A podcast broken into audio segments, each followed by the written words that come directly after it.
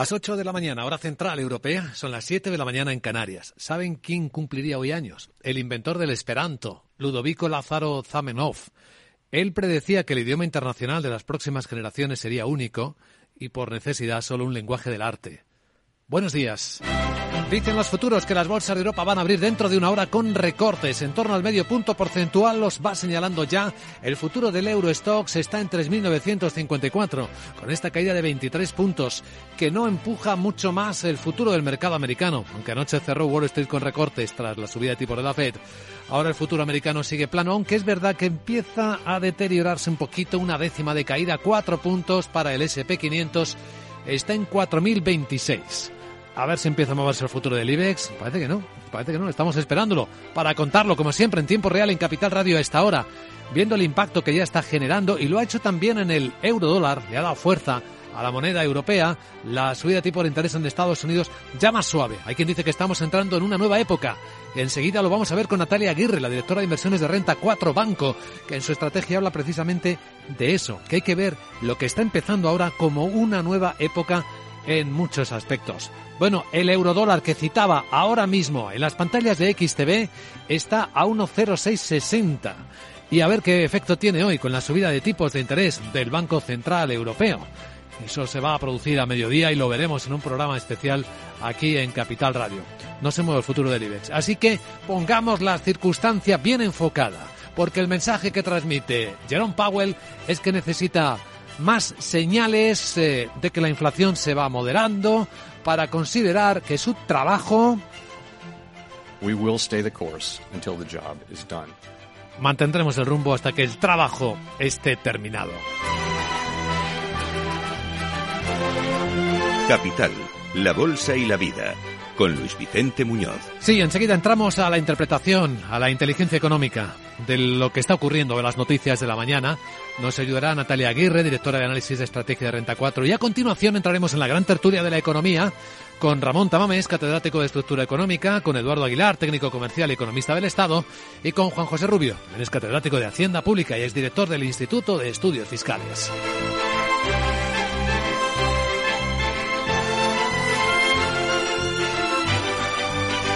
Las noticias capitales. ¿Que ¿Cómo viene el día? Pues con otra cumbre europea, la última del año, para abordar de nuevo la crisis energética y el daño que está produciendo la inflación en los hogares y en la economía. Miguel, buenos días. Buenos días. La presidencia checa de turno confirma que el Consejo debatirá los efectos de ese encarecimiento de la energía en el tejido industrial y hablarán de qué hacer para mantener la competitividad. La presidenta de la Comisión, Ursula von der Leyen, ha enviado una carta en la que invita a los líderes a debatir un plan de cuatro puntos frente a los altos precios de la energía y también para responder a los retos de la nueva legislación de Estados Unidos contra la inflación. España confía en que del Consejo salga un mandato claro a los ministros de Energía para acordar un tope al precio del gas, como dice Pedro Sánchez.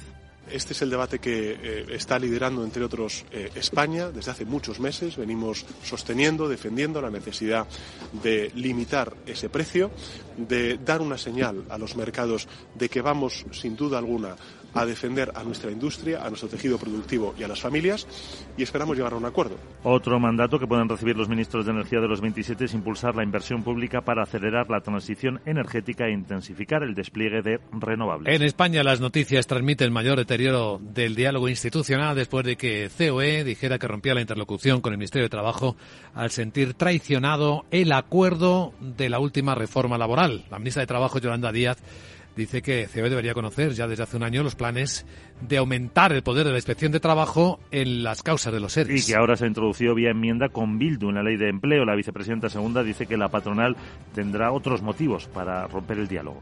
Es un acuerdo de gobierno. El señor Garamendi, igual que los sindicatos de nuestro país, conocen eh, lo que se ha aprobado en el Consejo de Ministros y se ha aprobado hace exactamente hoy hace más de un año. Por tanto, mm, en fin, creo que se debe a otros motivos y no exactamente a lo que se ha aprobado en la ley de empleo. La COE rompe su interlocución por entender que esa enmienda es tramposa y contraria a la buena fe. El presidente de CEPIME, Gerardo Cueva, critica esa nueva medida. Es triste ese esfuerzo que, empresarios y trabajadores estamos haciendo durante los últimos 45 años para llegar a acuerdos. En los que siempre que se llega a un acuerdo uno se deja pelos en la gatera, uno sufre, pero por encima está ese bien común y se intenta llegar a un acuerdo. En este caso el Ministerio de Trabajo eh, utilice una puerta trasera para poner encima de la mesa un cambio que se ha hablado y se ha decidido no cambiar, me parece lamentable. Este cambio no supone recuperar la autorización administrativa de los ERE previa a la reforma laboral de 2012, sino más papel de la inspección en el control de estos despidos colectivos. Un par de apuntes en el lado laboral. En SEAT, dirección y sindicatos han acordado prorrogar tres meses más el ERTE porque siguen faltando componentes. Será hasta el 30 de marzo de 2023 y sigue afectando a 10.310 trabajadores, como el que hay ahora que finaliza el día 23 de diciembre, sobre todo en la fábrica de Martorell, debido a la escasez de componentes, en especial de microchips. Por eso, eh, SEAT ah, va a cerrar este año con apenas 365.000 coches ensamblados, una cifra excepcionalmente baja. Bueno, también va a haber ERTE la multinacional Bridgestone, tiene cuatro plantas en España. Serán las últimas semanas de este mes y, según el texto acordado, la empresa de neumáticos complementará hasta el 100% de los conceptos fijos de las nóminas durante los tres primeros días del ERTE. Eh, los trabajadores pluriempleados o los autónomos y temporales sin derecho a prestación no se van a ver afectados por este ERTE. Y en la agenda del jueves. Veamos qué nos espera. Buenos días de nuevo, Sara Bot. ¿Qué tal?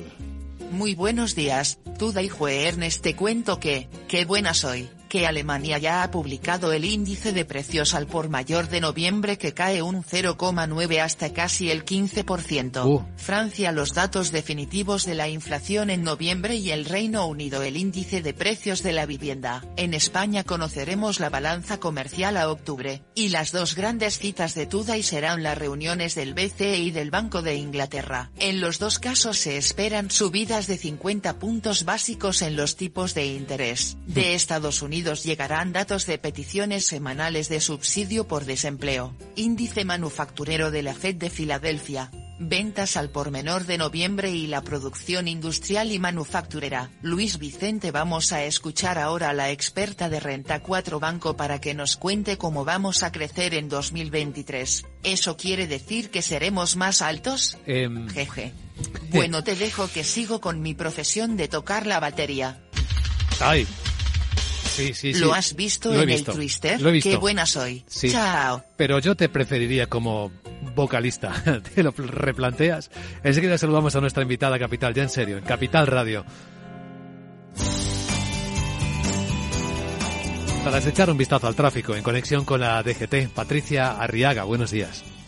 Muy buenos días. Pues a esta hora pendientes de varios accidentes que están complicando el tráfico, especialmente la entrada a Barcelona. Siete kilómetros de retención por la B23 a la altura de Molins de Rey. También en Valencia, en la A7 en Godella, en dirección Tarragona, en Málaga, en la A7 en Fuengirola, en dirección Marbella y también en la salida de Madrid, en la A4 en Getafe y de entrada en la A5 a su paso por Móstoles. También especialmente complicada a esta hora la entrada a Madrid, en la A42 en Parla, en la A6 desde la Rozas al Plantío y en la M607 en Colmenar Viejo. También muy complicada la M50 en Fuenlabrada hacia la A42.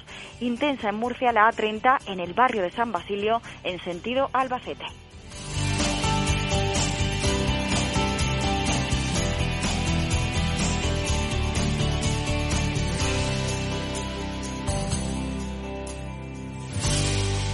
Capital, la Bolsa y la Vida, con Luis Vicente Muñoz.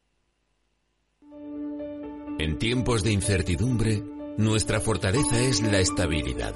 En Nordea, pensamos que el equilibrio, la fiabilidad y la experiencia importan.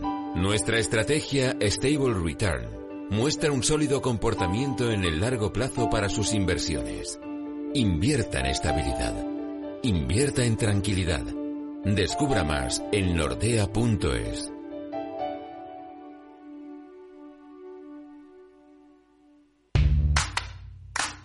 ¿Qué tiene que ver IG con Societe General? Pues desde hoy mucho. Lanzamos los multis, productos cotizados emitidos por Societe General, disponibles a través de nuestra plataforma de trading. Elige el apalancamiento con el que estés más cómodo y multiplica tu exposición a los mercados financieros. Esos son los multis. Tú decides. Sé el primero en operar con ellos. Más información en IG.com. Los productos cotizados son instrumentos financieros complejos. Operar con estos productos implica un alto riesgo de perder el dinero rápidamente.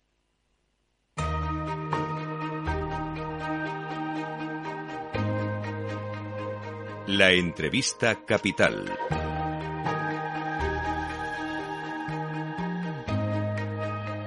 Luis Vicente Muñoz.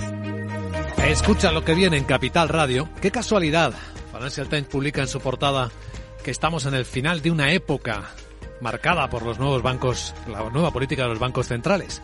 Y efectivamente en la misma dirección concluyó eh, su informe de estrategia Renta 4 Banco, que es el líder en la inversión en España, fin de una época de política monetaria, ni tipos cero, ni barra de liquidez, ni barra libre de liquidez para los bancos.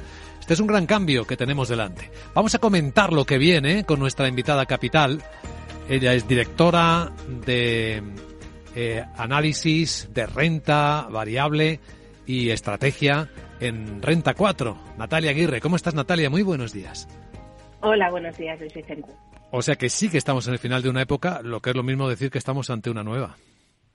Sí, efectivamente, es un cambio claro de régimen monetario después de 15 años eh, en, el que, en los que hemos vivido un modelo de crecimiento basado en una deuda creciente a tipo cero. Eh, bueno, creemos que eso se ha acabado, ¿no? El año 2022 ha sido el año en el que se ha producido un giro de 180 grados en las políticas eh, monetarias con tanto la FED, que ayer nos dio el último ejemplo, ¿no?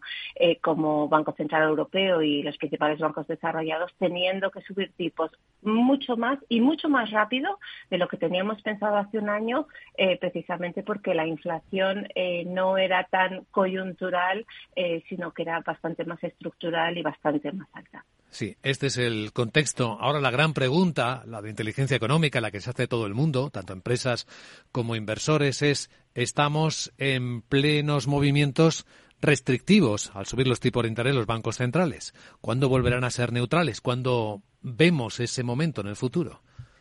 Pues mira, la verdad es que pensamos eh, que va a tardar eh, y va a tardar porque no va a ser tan fácil bajar la inflación al objetivo de los bancos centrales eh, del, del 2%. Ayer precisamente le preguntaban al presidente Powell en la conferencia posterior a esos más 50 puntos básicos de la Fed que, que si ese objetivo de inflación del 2%, del 2% podía seguir vigente o realmente había que buscar un nivel algo superior porque no tenemos una inflación solo derivada de la salida del COVID, de la guerra de Ucrania, de ciertos factores que son más de corto plazo, sino que nosotros desde Renta 4 pensamos que vamos a tener una inflación eh, eh, estructuralmente más alta, ¿no? Pues por temas como la desglobalización, la transición energética, las sanciones a Rusia por el tema geopolítico. Entonces, en este contexto, y respondiendo a tu pregunta de cuándo pensamos que van a volver a tipos neutrales, no creemos que vaya a ser en 2023, a pesar de que el mercado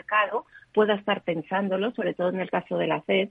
Nosotros pensamos que la eh, Reserva Federal va a subir hasta el 5%, eh, Europa un tipo de depósito al 3% y que eh, probablemente no veamos la vuelta neutral, que es más o menos en Estados Unidos un 3% y en Europa un 2%, pues probablemente hasta 2024 o incluso, si nos creemos el dot plot que presenta ayer la FED, hasta 2025. O sea que creemos que vamos a tener tipos altos durante más tiempo del que se están pensando parte de los inversores. Pues lo que nos lleva a preocuparnos a continuación sobre el impacto que va a tener en la actividad económica. Aquí ya estamos siendo sensibles a la economía real, a cómo va a vivir este tiempo hasta que logremos la neutralidad de tipos y cómo afectará también, claro, los resultados empresariales, ¿no?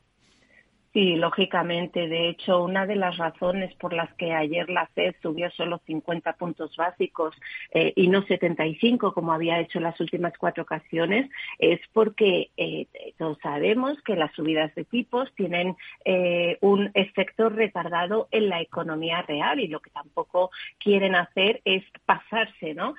por decirlo así, subiendo tipos de interés. Ese efecto retardado en la economía lo vamos a empezar a ver en 2020 2023. Ya se ven los indicadores más adelantados de ciclo, pero realmente lo que es los datos de PIB en el, en el empleo, ¿no? que es el indicador más, más retrasado, más rezagado de ciclo, lo vamos a ver en 2023. Es algo que todavía no se ha recogido en, en, su totalidad, desde nuestro punto de vista, en, en mercado. No todas las economías van a sufrir igual, pero sí que es verdad que economías desarrolladas eh, creciendo tan solo al 1% en 2023 es algo muy probable y además hay economías específicas eh, que parece bastante claro que van a entrar en una recesión técnica, pues por ejemplo como el caso de Alemania, ¿no? Eh, que está muy expuesta al, al gas ruso y eso al final va a tener su impacto, como bien dices, en resultados empresariales que creemos que es lo que queda un poco pendiente, ¿no? Y por eso empezamos el año más bien defensivos en bolsa porque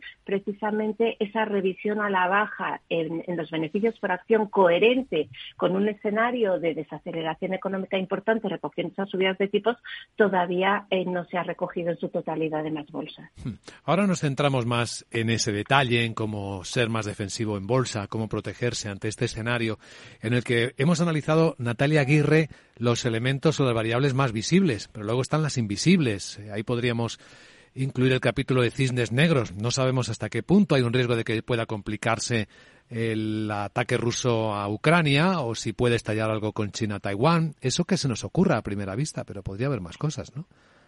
Sí, riesgos, Luis Vicente, hay muchos. No siempre los hay, siempre los hay, pero especialmente después de los dos últimos meses que llevamos, eh, desde mediados de octubre, las bolsas han subido cerca de un 20%, ¿no? Han permitido eh, limitar o reducir bastante las pérdidas que llevábamos acumuladas en el año precisamente porque los mercados pues se han mostrado ah, muy positivos con que se modere la inflación, que ya nos dijo ayer Powell que esto no está tan claro ni es tan rápido, ¿no? Que es prematuro ese ese ese optimismo, pero eh, como bien dices, eh, pues hay cisnes negros eh, y si no que nos lo digan en los últimos años, ¿no? Que hemos tenido francamente de todo, como bien dices, está el tema de Rusia-Ucrania, que va a ocurrir con el conflicto bélico, está el tema de China-Taiwán, que es otro polvorín que bueno, pues que no estamos diciendo que tenga que estallar, ni mucho menos, no es, es, imposible saber, ¿no? Ni siquiera los tiempos y tal, pero sí que es, es un tema relevante y luego, sobre todo, yo creo que de fondo el miedo que tenemos es que la inflación no se reduzca eh, como está previsto y que eso obligue a los bancos centrales a tener que subir más. Y luego, por poner un par de riesgos más, China. China nos preocupa en tanto en cuanto eh, la salida de la política cero COVID, eh, la reapertura de la economía, eh, no creemos ni mucho menos que vaya a ser fácil. De hecho, ya se están viendo problemas ¿no? en los hospitales. no, creemos que no están preparados para hacer una salida rápida y que, por tanto, eso podría frenar un poco también el ciclo económico. Y luego otro, otro riesgo del que no se habla mucho, pero que también puede ser una cuestión más de largo plazo, pero tampoco perderíamos de vista, es Japón.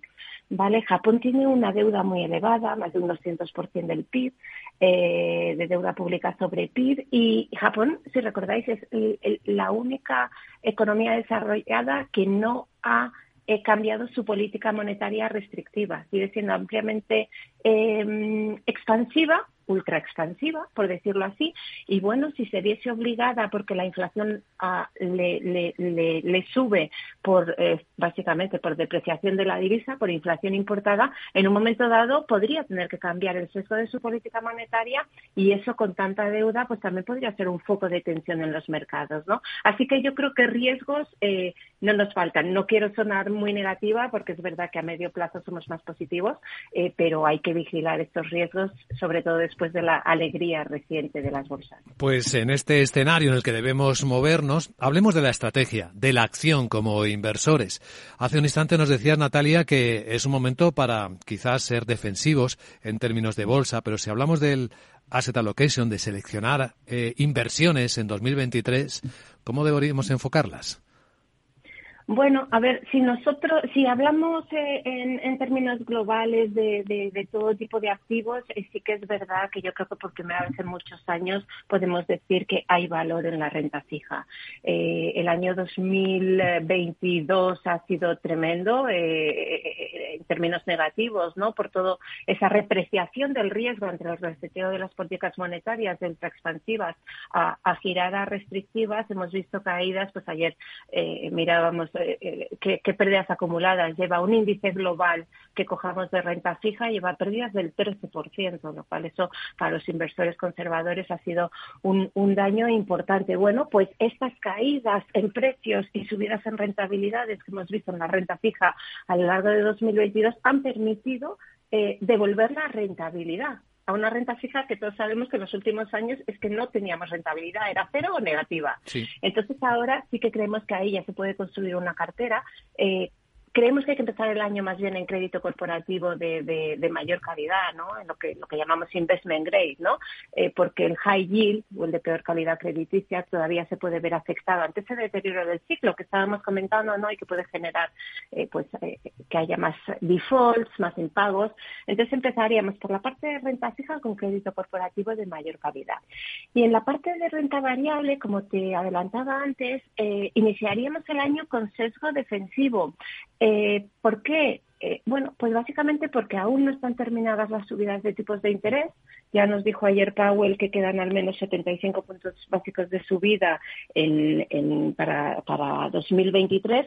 Y en el caso del Banco Central Europeo, creemos que lo más probable es que el tipo de depósito, que está ahora mismo en el 1,5, pues se vaya a niveles del 3% probablemente. Y tenemos que ver todavía el impacto, como comentábamos antes, en ciclo y en resultados empresariales. Eso es lo que nos hace empezar el año con un sesgo defensivo. Eso sí, esto es como empiezas el año, ¿no? Luego entendemos que nos tendremos que ir ajustando a la evolución de la economía real, de, del entorno financiero y que probablemente en el momento en que la inflación se vaya suavizando, que no llegando al 2%, pero sí suavizando y que los bancos centrales puedan empezar a pensar en en 2024 me voy a poder ir yendo hacia niveles neutrales de tipos de interés. Entonces, probablemente ese sea el momento de empezar a comprar más ciclo, ponerse menos defensivo y más, más beta, ¿no? Por decirlo así y buscar más valores que se puedan beneficiar en un futuro de una recuperación de la economía después de hacer suelo en esa recesión ¿no? que puede haber en algunas economías desarrolladas. Muy bien. Eh, buen análisis. Natalia Aguirre, directora de Análisis y Estrategia en Renta 4. Gracias por acompañarnos en Capital Radio y que vaya bien el día. Muchas gracias, igualmente.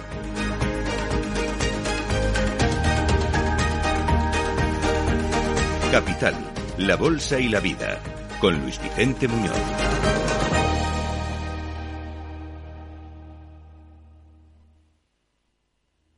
Prudencia, constancia, equilibrio y flexibilidad. Valores imprescindibles para una buena inversión. Gama de fondos Dunas Valor. La gestión independiente que sabe cómo proteger al máximo su inversión en el mar financiero. Información publicitaria de productos financieros. Consultar la información legal en nuestra web dunascapital.com. Si te da por cambiar de banco, Santander te lo pone fácil. Hacerte cliente es tan sencillo y rápido que lo puedes hacer estés donde estés, que para algo es una cuenta online. Y además, te llevas 150 euros si traes tu nómina antes del 2 de diciembre. Consulta condiciones en bancosantander.es. Santander, por ti, los primeros. Pa, pa, para, pa. ¿Busca una plataforma de trading potente? Con CMC Markets tendrá herramientas de trading de nivel institucional en sus manos, con más de 115 indicadores técnicos, osciladores, agenda macro, análisis fundamental de Morningstar. Descubra todo lo que necesita nuestra plataforma de manera gratuita. Opere con el mejor. Pruébelo sin compromiso con una cuenta demo. Entre en cmcmarkets.es o llame al 911 140 700. CMC Markets. Más de 30 años siendo su broker online de confianza. Los CFD son instrumentos complejos y están asociados a un riesgo elevado de perder dinero rápidamente debido al apalancamiento. El 78% de las cuentas de inversores minoristas pierden dinero en la comercialización con CFDs con este proveedor. Debe considerar si comprende el funcionamiento de los CFDs y si puede permitirse asumir un riesgo elevado de perder su dinero.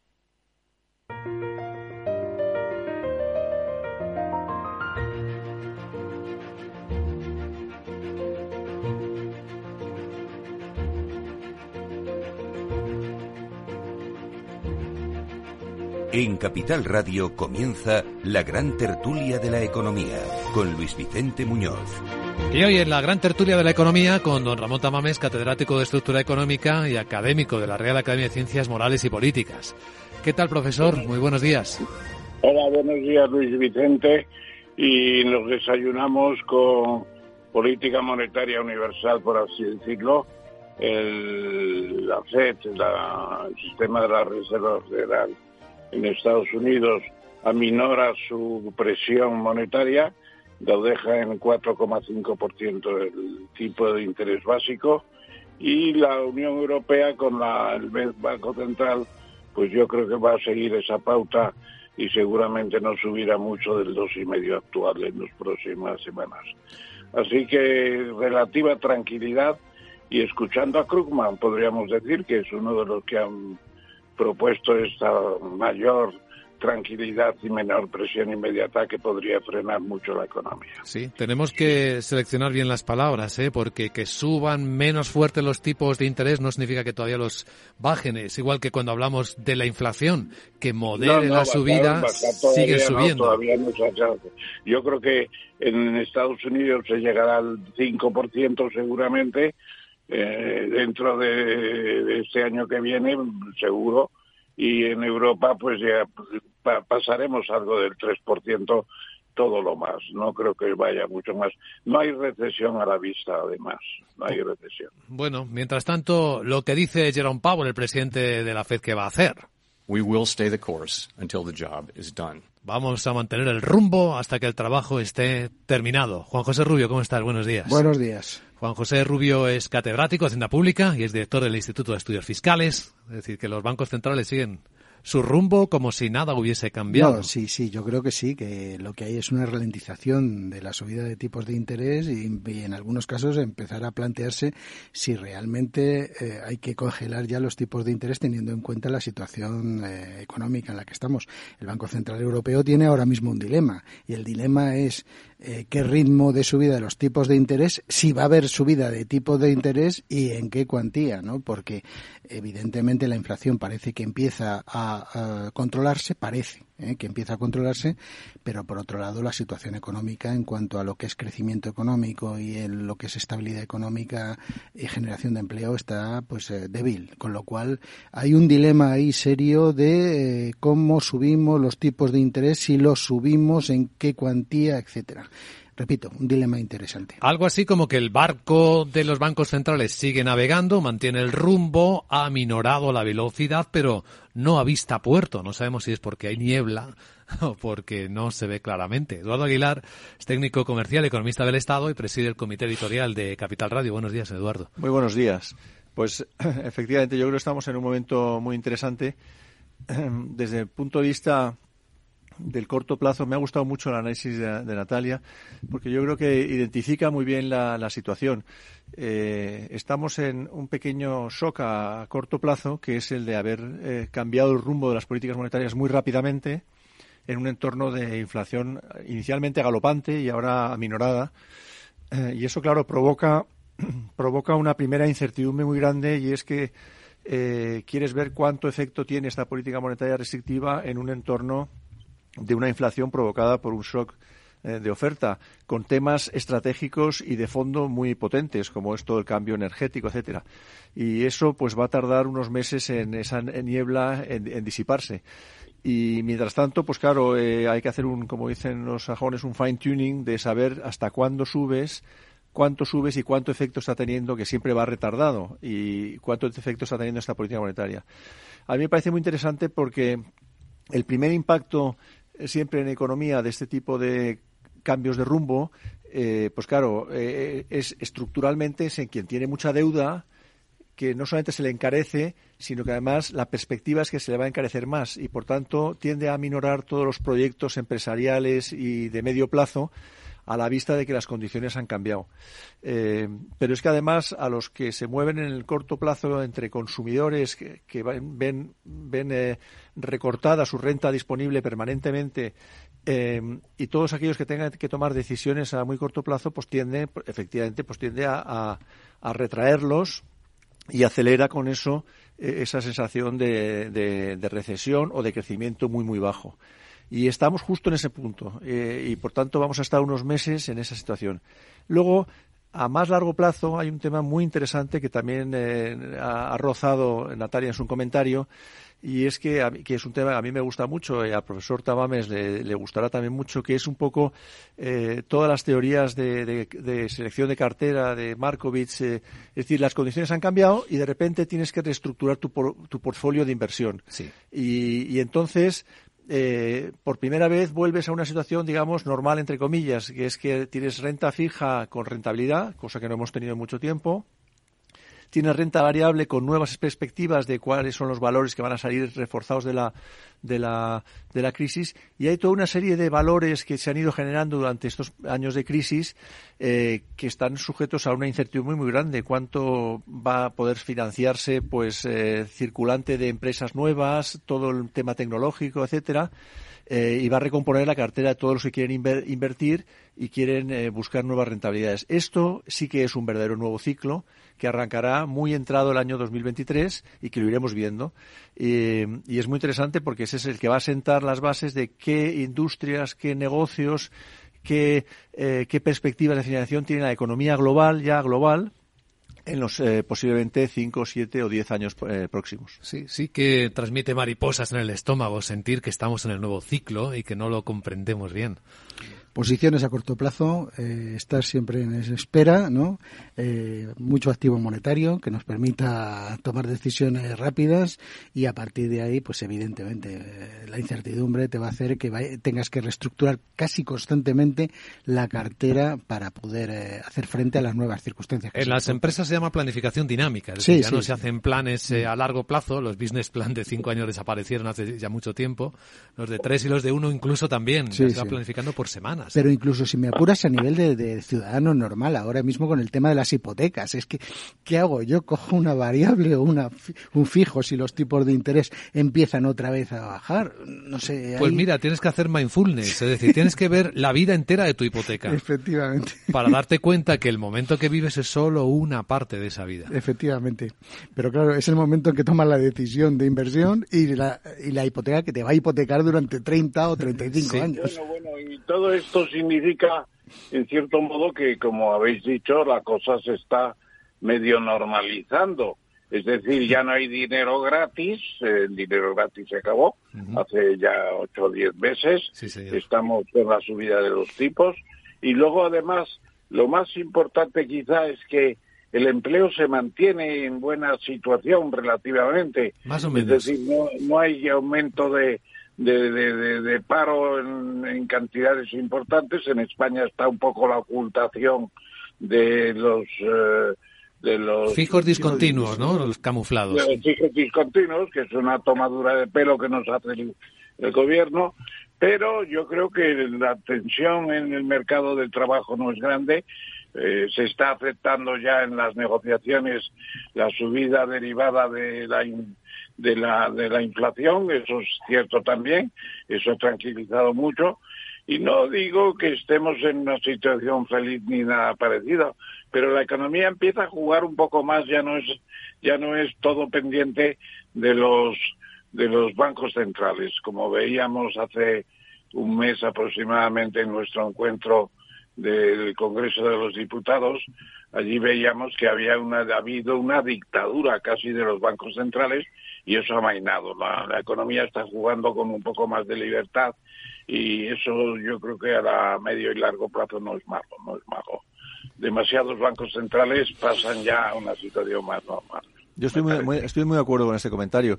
Eh, a mí siempre me recuerda eh, un, eh, un, sabio doctor que tenía, que tenía mi padre y que siempre decía que en la medicina y en la economía yo creo que rige igual, tiene que las señales tienen que doler y tener su efecto. Es decir, eh, eh, tiene que producirse una situación. Estábamos un poco, yo creo que ha habido muchos eh, economistas que lo han señalado en los últimos años, estábamos dopados por una situación en la que el dinero no, no valía, no, no, tenía coste alguno y por tanto las decisiones se tomaban aleatoriamente en función del momento, en función de la de una estrategia un poquito peculiar. Es muy bueno para la economía que, que tenga un coste eh, eh, la inversión, que tengas que pensarlo, que tengas que decir, "Eh, ¿esto me va a rentabilizar como para pagar la, el coste de mi deuda? Eso vuelve a la normalidad. Eso es, Es, como decir, de- te desenganchas de la droga y Exacto. tienes un poquito de dolor Sí, para volver a ser normal. Siguiendo con el símil médico hay que empezar a retirar los instrumentos que mantienen vivo al enfermo, ¿no? Y a partir de ahí comenzar la rehabilitación. Ahora que hay un instrumento ahí paralelo que hay que enfocar también, que es la regulación. Hay muchas personas, analistas, que creen que hay exceso de regulación. Y eso deja un poco mm, más estrechado el margen ¿no? de libertad eh, a las Sí, empresas. efectivamente, uno de los resultados de las crisis últimas que hemos tenido ha sido un, un mayor intervencionismo público eh, en todos los ámbitos. Eso hay que levantarlo también. Y eso que hay que aligerarlo mucho porque si no, eso va a suponer un lastre para la economía. Y ahora yo creo que hay una tendencia. Es- es ten- esclerótico. Sí. Hay una tendencia que cualquier nueva eh, eh, ocurrencia o pensamiento se traduzca en regulación de todo tipo, eh, que hay que, a la que hay que dedicarle un tiempo. Teníamos hace poco un, un, un seminario muy interesante sobre consejos de administración y se veía que la mayor parte del tiempo del consejo de administración se pasa viendo temas regulatorios y no negocio. Sí. Eso, esto es, eh, Sí, es claramente un tema esclerótico. Sí. de- de- eh, Bueno, eso es, eso es eh, tanto eh, Eduardo como Juanjo y Luis y naturalmente, pues eh, yo creo que el cambio del capitalismo, el capitalismo de Manchester, de, de Karl Marx, es de proletarios contra burguesía, pero ahora la burguesía pues está mirando también las decisiones de la autoridad política y económica, que es la principal, en cierto modo, más que la burguesía dominando la situación, está un gobierno elegido por el pueblo que representa otras cosas que no son necesariamente la burguesía.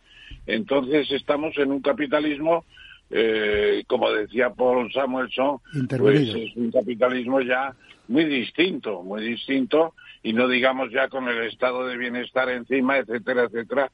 La referente es, es, las, eh, es la acción pública en la economía, mucho más que lo que diga, qué sé yo, pues el señor de Inditex o el señor de, de ACS, me parece que en estos momentos se escu- se escucha más a, a lo que diga el, el- el- el gobernador del Banco de España, que en definitiva es el representante de la autoridad monetaria superpoderosa del BCE, naturalmente. Parece que eso también necesitaría otra normalización con niveles de deuda históricamente altos, claro. Sí, pero bueno, eh, abundando en esto, yo tengo poca confianza en que esto se desarbole con un gobierno como el actual, porque el gobierno actual tiene en sus genes el intervencionismo y la regulación. O sea, eh, son, eh, es un gobierno en el cual eh, todo lo que son...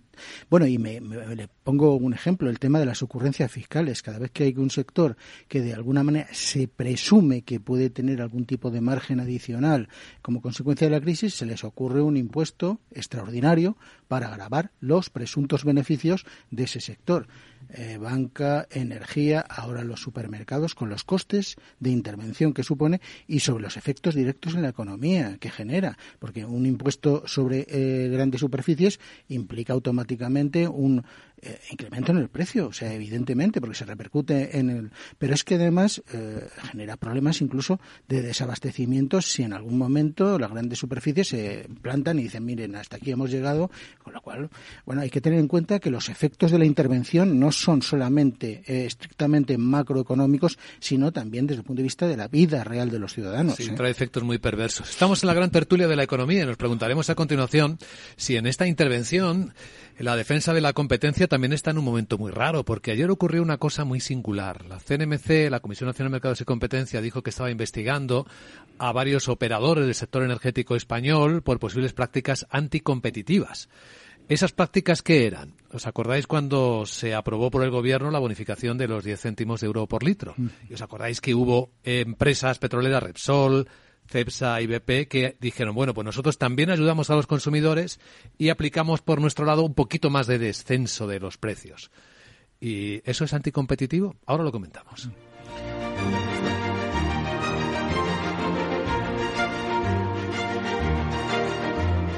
Estás escuchando la gran tertulia de la economía. ¿Te atreves a coger las riendas de tus inversiones? Caser Asesores Financieros te ofrece la oportunidad de unirte a un grupo de profesionales independientes. Tendrás a tu alcance todas las herramientas necesarias para disfrutar de un asesoramiento diferencial, con el respaldo de una de las aseguradoras líderes en el mercado. Caser Asesores Financieros, seguros de tu inversión. Contacta con nosotros en info arroba caserasesoresfinancieros.es o en el 91 762 3442. Número uno mundial en el ranking ESG de compañías eléctricas. Marca mejor valorada del sector. Primera opción del consumidor a la hora de contratar electricidad. Y ahora, ahora en Ola Luz, lideramos una revolución para transformar 10 millones de tejados en energía 100% verde para el mundo. Es la revolución de los tejados. Ola Luz. La gran tertulia de la economía, solo en Capital Radio. Aprovecho para adelantaros cómo vienen las bolsas de Europa hoy que el Banco Central Europeo y el de Suiza, el de Noruega, después de que ayer lo hiciera el de Estados Unidos, suba también los tipos de interés a la baja. Las caídas iniciales parece que van a ser más de lo que decíamos hace un rato. 0,7%, 7 décimas, baja el futuro del Eurostox, está entre 1949, y el del IBEX está bajando eh, 4 décimas, en 8.325. El futuro del mercado americano, que después de que cayera anoche Wall Street venía muy plano, también está empezando a bajar un poquito más. Tres décimas, está en 4.018. Y hay otra cosa llamativa, y es como el euro ha subido hasta hoy, hasta los niveles máximos seguramente del año.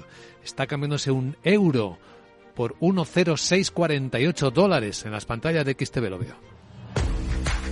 Si inviertes en bolsa, esto te interesa. XTB tiene la mejor tarifa del mercado para comprar y vender acciones y ETFs. No pagues comisiones hasta 100.000 euros al mes. Si inviertes en bolsa o quieres empezar, más sencillo imposible. Entras en xtb.com, abres una cuenta online y en menos de 5 minutos compra y vende acciones sin comisiones. Además, te atendemos 24 horas al día. ¿A qué esperas? Más de 500.000 clientes ya confían en xtb.com. Un broker, muchas posibilidades. xtb.com.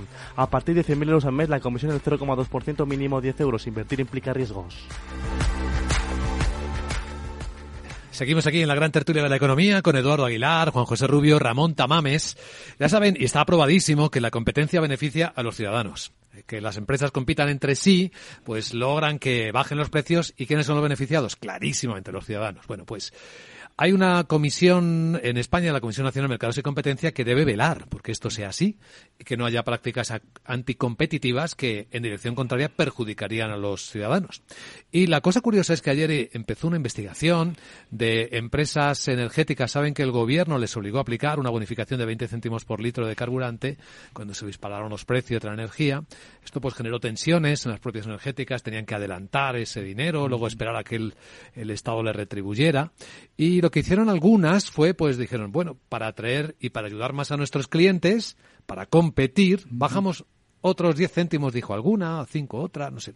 Eh, aplicaron también descuentos. ¿Qué es lo anticompetitivo aquí? A ver si me ayudáis a entenderlo. Porque, ¿qué estaría investigando la CNMC? Porque no lo entiendo. No sé, es que es complicado porque anticompetitiva sería la reducción de 20 céntimos también o de 10 céntimos que ha hecho el Por obligación, el gobierno. por decreto, ¿no? Efectivamente, efectivamente yo creo que entra dentro de una práctica comercial, ¿no? Y de alguna manera utilizando y justificándose en la necesidad social, lo que han hecho las petroleras es ajustar su precio, eh, ayudando adicionalmente a una política que está fomentando el propio gobierno, ¿no? Otra cosa es que lo hiciesen de motu propio, eh, sin ningún tipo de apoyo o sustento en una eh, actuación por parte del gobierno y en un contexto como el actual, que es un contexto extraordinario. Yo entiendo que es una práctica que entraría dentro de lo que es el compromiso social por parte de las petroleras en una situación crítica para intentar reducir la inflación. Claro, yo creo que la... yo también pienso, también pienso que pueden ser prácticas derivadas de la lucha entre los que están en la oferta de, de combustible. Es decir, eh, están viendo que con las rebajas pueden atraerse una clientela de los surtidores del entorno y hay una rebaja adicional sobre la que hace el propio gobierno, etcétera, etcétera. Yo creo que está más en ese campo que en otro. Eh, habría, sería interesante ver el mapa o los gráficos oportunos de ver cómo están actuando esas esas eh, compañías menores que van por libre, que ofrecen rebajas incluso en, relación con la distribución comercial, etcétera, etcétera. ¿Qué grado de penetración hay sobre los surtidores de las dos clásicas que son naturalmente Cepsa y, y Petronor, de Hay mucha competencia ahí. Pero bueno, como sí, hay, competencia entre ellos, sí, sí, señor.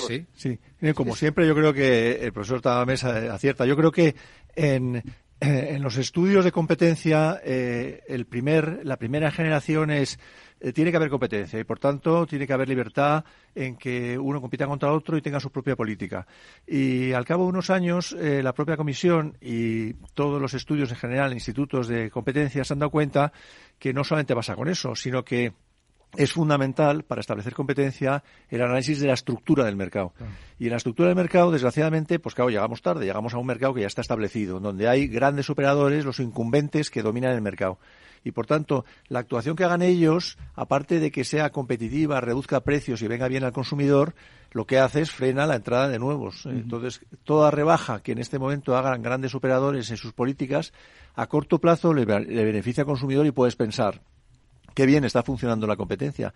Pero detrás está una barrera adicional que pones a nuevos competidores que son mucho más pequeños, mucho más chicos, que no pueden hacer eso y que por tanto tienen muchas más dificultades para entrar en el mercado. Es un juego un poquito eh, tortuoso sí, sí, porque es teoría económica, barreras de mercado, ¿no? Barreras, de mercado indirectas que a corto plazo parece que son muy buenas para el consumidor que dice qué bien, pues mira, aparte de la rebaja del, del gobierno tengo una rebaja de la compañía, pero el competidor pequeño eh, pero como tú has dicho muy bien, se debe a la estructura de mercado. Estructura de mercado. La estructura de mercado es fundamental para analizar la competencia. Eh, a partir de ahí, eh, en un mercado competitivo bien estructurado, las bajadas de precios son competencia pura. En un mercado ya mm, mm, monopolístico, competencia monopolística, ¿no? Ahí es donde las barreras de mercado juegan. Y probablemente esto por donde... No sé si en número, pero en penetración, no sé qué pensáis vosotros o qué percepción tenéis, pero hay una oferta enorme, ¿no? En gasolineras. O sea, tenéis pequeñas, medianas y grandes por todas partes. Sí, pero muy localizadas. No tienen la dispersión que tienen las grandes. Eh, a nivel global no hay tanta. a nivel global, luego localmente sí, pero pero vamos, todos habremos vivido la situación en que estás en algunas zonas, yo que sé, por, por, por Cataluña, norte de Aragón, etcétera, de repente llega una gasolinera que tiene un nombre que no, no lo has oído nunca y, pasas de largo. Sí, sí, ah, pero porque tú quieres, ¿eh? sí, pero dices, ¿estos quiénes son? ¿Quiénes son estos, no? Petro de no sé qué del norte. Y, evidentemente se puede decir que las clásicas, o sea, Repsol, Cepsa y tres o cuatro más, si acaso, eh, ven como personal intruso de, eh, esa combinación de redes de, de surtidores asociados a la distribución comercial, lo ven como una cosa espúrea y se centran en que no haya más eh, gestores en esa línea porque pueden hacer pupa las grandes distribuidoras, no cabe duda, porque... Pero está liberalizado el mercado este, ¿no? Es decir, cada uno puede poner una estación de servicio donde la, quiera. La capacidad de oferta de las pequeñas puede ser mucho mayor por unidad de, de salida de combustible que puedan tener en sus instalaciones. Es decir, deben tener una renta, una, una, un potencial de distribución mayor de lo que parece me, me pienso porque se trata de que no crezca ese personal molesto para las Pues mirad un ejemplo, Carrefour, que utiliza su red de gasolineras en sus centros comerciales, además como un elemento de atracción comercial, aplicándose descuentos mutuos. Claro, claro, claro, es evidente que hay un problema de competencia comercial detrás de hay mucha competencia la disponibilidad de gasolina por así decirlo ¿no? incluso si me apuras hay elementos identitarios tú te vas a Cataluña y hay una red de gasolineras que son fundamentalmente nacionalistas ¿Ah, sí? y, que, la, sí, sí, que la gente va a comprar allá porque están vinculados al, al movimiento no Sí, bueno, hay, hay estaciones de bandera, ¿no? Como se llamaban antes. Bueno, pues estos son de bandera, pero bandera... BP era antes una gasolinera británica, luego está Galp, que es portuguesa, está Shell, también por las carreteras, que es eh, americana. Bueno, pero esta es la razón por la que, por ejemplo, la CNMC, cuando estudia una operación de compra o de adquisición de fusión de determinados, en determinados sectores, pues establece, desde hace ya eh, muchos años, establece reglas no solamente de defensa de la competencia, sino reglas de obligar a desinvertir activos en el proceso de fusión para permitir que la estructura del mercado no empeore. Sí, sí. ¿eh? Sí, que no haya una concentración. Que no haya un exceso de concentración. O sea, que, eh, que defienda un proyecto nuevo, con un nuevo objetivo, pero les obliga a medidas de compensación vendiendo activos y, por tanto, dejando, dejando una estructura de mercado mucho más eh, potencialmente competitiva que lo que era antes. Bueno, Sí. vamos a ir despidiendo esta gran tertulia de la economía con una noticia dedicada a Juan José Rubio. Irlanda, el gobierno irlandés está preparando la subida del impuesto sobre sociedades del 12,5 al 15%, es el acuerdo de la OCDE, el impuesto mínimo para el año 2024.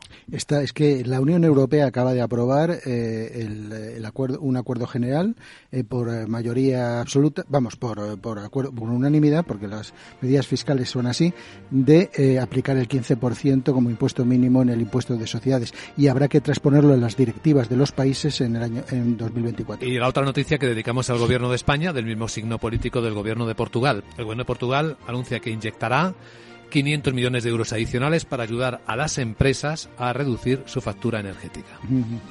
La gran tertulia de la economía, hoy con Ramón Tamames, Eduardo Aguilar y Juan José Rubio. Gracias amigos y buen día. Un Buen día. Buenos días. Muchas gracias. Buenos días a todos.